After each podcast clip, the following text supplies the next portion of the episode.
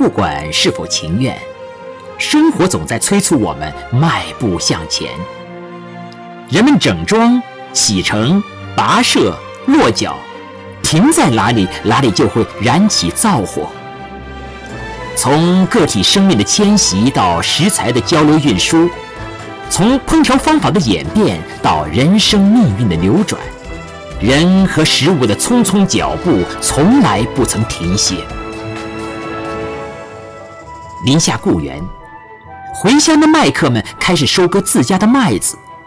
东海，夫妻船承载着对收获的盼望，再次起锚。这是巨变的中国，人和食物比任何时候走得都快。无论人们脚步怎样匆忙，不管聚散悲欢。总有一种味道，以其独有的方式，每天三次在舌尖上提醒我们：认清明天气象，不忘昨日的来处。